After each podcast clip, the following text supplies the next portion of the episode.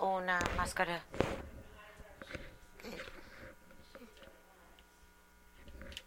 que sonríe y miente, que esconde nuestras mejillas y cubre nuestros ojos. Esta deuda que tenemos que pagar al fraude humano ah, con corazones rotos y ensangrentados. Sonreímos y nuestra mosca es con un montón de sutilezas. ¿Por qué el mundo debe ser sabio de más en contar todas nuestras lágrimas y nuestros suspiros? No, que solo nos vean mientras nos ponemos la máscara. Sonreímos, pero, oh Cristo, nuestros llantos a ti se levantan de almas torturadas. Cantamos, pero toda la arcilla es repugnante, va debajo de nuestros pies y larga, largo el camino. Pero deja que el mundo sueñe de otra forma nos ponemos la máscara. Paul Lawrence escribió este poema, Nos ponemos la máscara. En 1896 publicó dentro de un trabajo que se llama Lírica de una vida baja y habla sobre su reacción de la hipocresía, decepción y el hecho de que los afroamericanos muchas veces tenían que recurrir a ponerse una máscara y aparentar estar bien solo para pasar la vida. Pero la verdad, detrás de todo esto era un montón de mentiras para encubrir que nuestras vidas no eran, no eran una maravilla. Porque entendíamos, eh, si hablamos sobre nuestro descontento en grupos como este, las cosas podrían ponerse mucho peor. Entonces, ponerse la máscara era una técnica de sobrevivencia empleada para pasar la vida con, con cuantos menos problemas externos como fueran posibles. Entonces lo que sacamos en poner la mano es una expresión lírica de fingir y la verdad que está escondida detrás de él. Empecé a pensar sobre el sacramento de la confesión y y en el libro de Rachel Held Evans, su ah, manera de amar, dejar y encontrar la iglesia, encontrar un montón de maneras de que el poema era para leerlo su viaje o su camino en la iglesia. Porque ella se ponía más máscaras, ah, se ponía máscaras para seguir siendo cristiana. Entonces, Rachel, tras semana, entre un sobreviviente de cáncer y una viuda, en su iglesia evangélica conservadora encontró que no podía cantar. Empezó a resentir a estas dos mujeres que tenían fe, que no cuestionaban y no fallaban, y un sistema de creencias que no cabía dentro de sus verdades. Ella escribe, he hecho todo bien, me he memorizado los versos de la Biblia y he pasado tiempo a solas, he estudiado los famosos apologistas y he tomado los cursos correctos. No había hubo ninguna tragedia personal grande que tumbó mis bases, ninguna injusticia o que injustificara que me desviara del camino. Ni siquiera solo un par de preguntas que desencadenó mi fe y me dejó parada sin poder cantar una canción que me sé de memoria, creada por una sombra que nadie más puede ver. Mi propia duda. Entonces, semana tras semana, ella se ponía una máscara de evangelismo conservador y dudaba que Dios era un hombre violento, conservador que condenaba a los gays y los condenaba al infierno para la eternidad, que odiaba a un presidente demócrata eh, y que era con un nombre que sonaba extraño y que no daba mucho amor. Se preguntaba si ella también debe creer en una bomba de suicida que mandó un terrorista al, al infierno. Y también mandó a sus víctimas al infierno solo porque no eran evangelistas como ella. Y este hoy, este porvenir, la mayoría de las figuras humanas, incluyendo los míos que nunca habían ido siquiera escuchado de Jesús, ella dijo, aquí con la Biblia en mis manos, eh, nerviosamente entre mis dedos, me di cuenta que igual como que me sentaba en la iglesia con mi duda, había aquellos sentados en la iglesia con mi sexualidad, con su raza, con su género, con su depresión, con su adicción, con sus preguntas, sus miedos, su pasado, su infertilidad, sus problemas ah, de comida, de comer, sus diagnósticos, su pasado, sus diagnósticos, el alquiler que no me han pagado, el desastre de su matrimonio, su pecado, su vergüenza, todas las cosas que siguen a, nos siguen a la iglesia los domingos por la mañana, pero que no nos atrevemos a nombrar. Nos sentamos con nuestras sonrisas, nuestras máscaras y nuestros frentes valientes. Ella dice, yo jugué el papel de una niña cristiana buena y libré a todos del drama de un argumento, pero esa decisión de quedarme callada me perdí en dos. Me convencí que nunca podría ser yo misma en la iglesia, que, que tenía que dejar mi corazón y mi mente en la puerta. Entonces ya nadie prestaba mucha atención. Primero en espíritu, luego en cuerpo. Su historia me hizo pensar sobre nosotros como comunidad de fe y con, nosotros como individuos. ¿Qué máscaras nos ponemos eh, para venir a la iglesia hoy? ¿De qué nos da tanta vergüenza que no podemos reconocer, que dudamos? Y si no dudamos, nos tenemos preguntas. ¿Qué partes de nosotros mismos están escondidos detrás de máscaras, con sonrisas de frentes? Valientes. Y me pregunto también, ¿estamos dispuestos a fiarnos el uno del otro lo suficiente para arriesgar bajar las máscaras? O a lo mejor, por lo menos dejarlos en el coche, en el estacionamiento, cuando entramos a este edificio. Podemos ser nuestros auténticos seres el uno con el otro y Resurrection en un lugar donde estamos dispuestos a arriesgar nuestra verdad y nuestras dudas, nuestros miedos, nuestros pasados, nuestras depresiones, adicciones, nuestros diagnósticos y, y pobreza, nuestros deseos, nuestra verdad. Estamos dispuestos a ser vulnerables el uno con el otro. Estamos dispuestos a fiarnos el uno del otro lo suficiente. Estamos dispuestos a estar desnudos sin vergüenza. Yo debo confesar. Yo me escondo detrás de máscaras y sonrisas y frentes valientes. Mi máscara principal estos días es que estoy bien.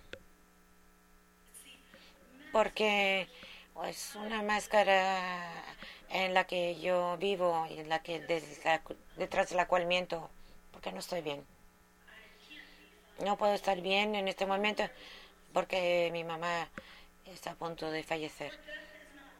Su muerte no es inminente, pero no hay nada más que puedan hacer por ella. Entonces la están manteniendo cómoda. Eh, mis días de descanso voy y me doy cuenta cuánto peso está perdiendo, me doy cuenta que confundida está y me da miedo de que van a tomar ventaja de ella cuando yo no estoy. Y no hay nada que pueda hacer al respecto. Odio que no se mude aquí para que yo la pueda cuidar. Pero entiendo que quiera quedarse en su propio espacio en este paso de su camino. Quiere autonomía cuanto más posible. Y lo entiendo porque todavía es una fuerza que hay que tenerle miedo a una hora. Siento miedo de que no va a estar ahí cuando ella hace la transición. Y eso me rompe el corazón. cada vez que la dejo y regreso a casa, tiene mucho amor y apoyo de nuestra familia, de su iglesia.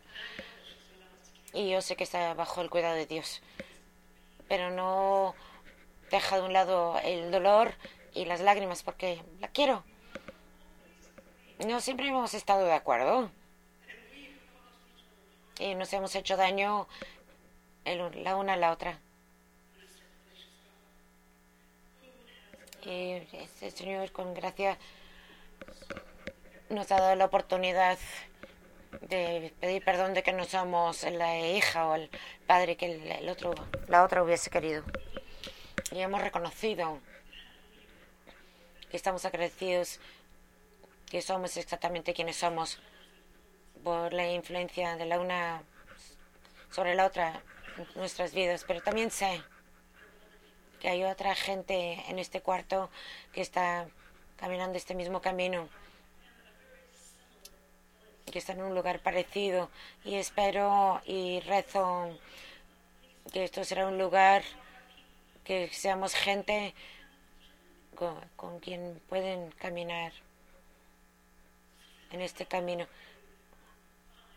y para que no se tengan que poner la máscara todo el rato. Espero que esto es un lugar que, que seamos gente que permite a la gente esté presente con nosotros y nosotros con ellos. Que para nada sentarnos y ser. Para que nos podamos sacar las máscaras. Porque en un mundial, una iglesia es un grupo de, de donde un montón de gente batallando imperfecta se juntan para hablarse verdades difíciles los unos a los otros.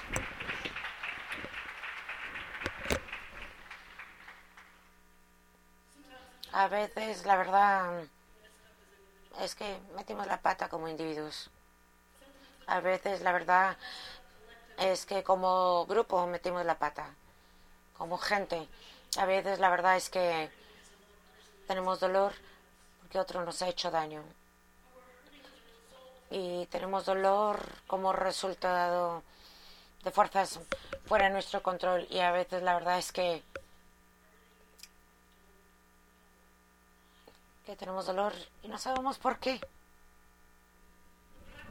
La práctica de la confesión nos da la oportunidad de admitir a nosotros mismos y a lo mejor el uno al otro que no estamos bien y que eso está bien. Nos permite ser como yo creo, como Dios Dios quiere y quiere su intención, desnudos y sin vergüenza, nos permite buscar no solo la cura del que habló el reverendo Troy, pero un saneamiento más profundo de la mente, del cuerpo y del espíritu. Nos permite reconocer que buscamos una reconciliación juntos en comunidad, admitiendo que no podemos hacerlo, que sea el lo, solos. Nos permite admitir que somos un montón de gente que batalla imperfecta, intentando pasar por esta cosa que se llama vida y que queremos hacerlo juntos, como gente, como iglesia. Ven, es que nadie tiene que ir primero. Todo lo que tenemos es tomar un respiro profundo, bajar nuestras máscaras y empezar juntos con una sencilla oración. Voy a leerlo yo primero. No quiero que digan nada que, en el cual no creen, pero luego repetiré y pueden decirlo conmigo si, si gustan. Por favor. Voy a Dios, Dios todo misericordioso confesamos que necesitamos tu ayuda. Hemos metido la pata. Hay cosas que hemos hecho y que hemos dejado sin hacer, que ha causado dolor a tu creación. no, no te hemos amado con nuestros corazones completos, no hemos amado a nuestros vecinos como nosotros mismos. No nos hemos amado nosotros mismos como tú nos quieres o nos has querido. De verdad,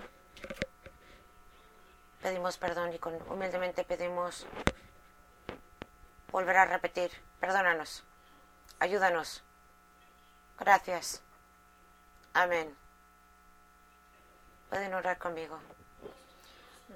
Dios todo misericordioso, confesamos que necesitamos tu ayuda, que hemos metido la pata, que hay cosas que hemos hecho o que hemos dejado a medias que han causado dolor a tu creación. No te hemos amado con nuestros corazones completos. No hemos amado a nuestros vecinos como nosotros mismos. No, nos hemos amado a nosotros mismos como tú nos amas. De verdad pedimos perdón y humildemente pedimos volver a una repetición. Perdónanos, ayúdanos. Gracias. Amén.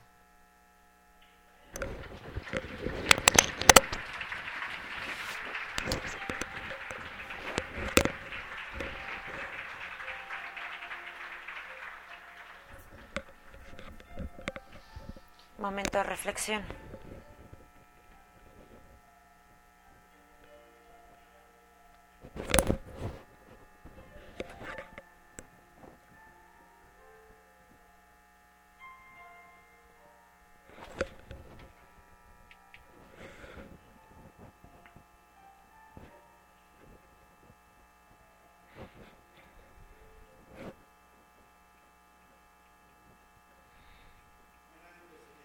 Cuando yo era bebé,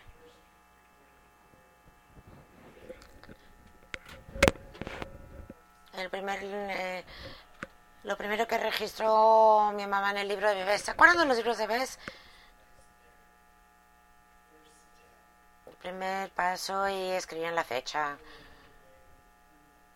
y quedaban estos registros permanentes hasta yo fotos blanco y negro. Mi primera palabra fue amén. Fue mucho más tarde que aprendí que amén quería decir que así sea. Entonces mis padres decían, bendecían en cada comida y yo como bebé bajaba la cabeza y decía amén. De chiquito me impulsaban compartir mi fe. Yo confesaba que que yo decía que si fumabas, tomabas o decías palabras feas, no podía ser mi amigo. Y parecía que había eliminado la mayoría de la escuela, del barrio, de mi lista de amigos. Cuando estaba en la preparatoria me di cuenta que estaba descartando muchos amigos potenciales de mi lista al juzgar a otros.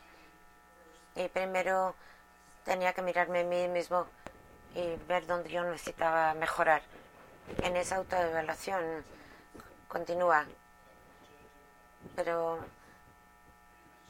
pero ah, menos mal, gracias a Dios, he parado mi juzgar a los demás. Varias décadas después, en el seminario,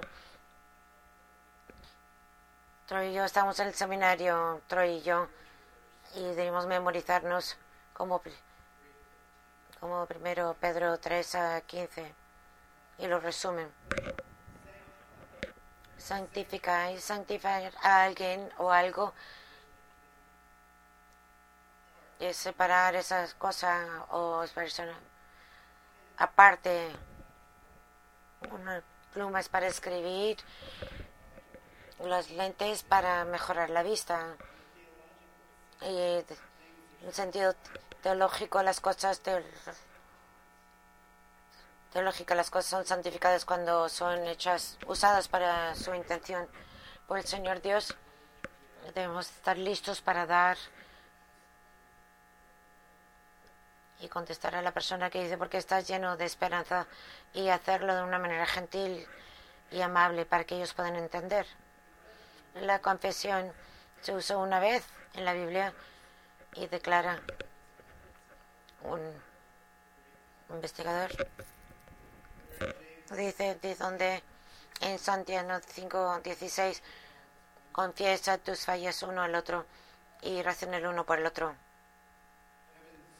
Evans continúa diciendo que los que creen deben confesar ante los demás, deben de recibir a Jesús como su Salvador, no para ser salvados, pero para porque ya han sido salvados hacemos esa confesión. Y en esta parte Jesús promete confesar ante el Padre que está en el cielo los nombres de los que confían en Él.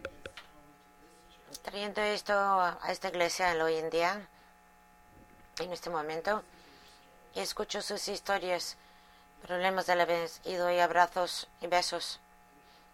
Y muchas veces no solo escucho, pero ayudo cuando puedo. Seguir esta semana conmigo. Cuando hago compromisos con semanales y mensuales. Hoy vamos al lunch buddies para compartir. Mañana tenemos un, un día de para cuidar del campus, pero asegúrese de decirle al chef que va a venir para que puedan tener comida para ti el martes. Vamos a reunir. Si ve, un, asiento vacío, es para ti.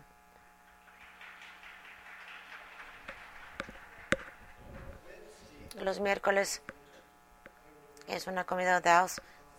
Voy a traer una ensalada mixta, pensando en ustedes. Y los sábados, el sábado, va a ser el todo el trabajo, donde vienen todos, de 9 a 11, para cuidar, acabando con comida. Y volveremos, por supuesto, el domingo para repetir otra vez. Yo confieso que he vivido una vida que la música era una parte principal. A veces los, los, sermones me hablan, a veces una palabra de alguien en la congregación significa algo mucho, mucho para mí. Pero casi siempre las palabras de un himno o una canción me llegan en ese momento y lo llevo conmigo para los días que siguen.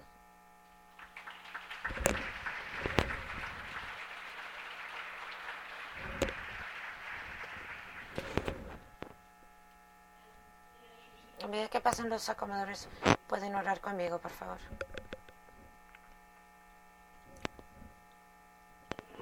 Querido Dios, venimos a ti hoy sabiendo que, que delante tuya no hay necesidad de máscaras. Conoces nuestros corazones, nuestras mentes.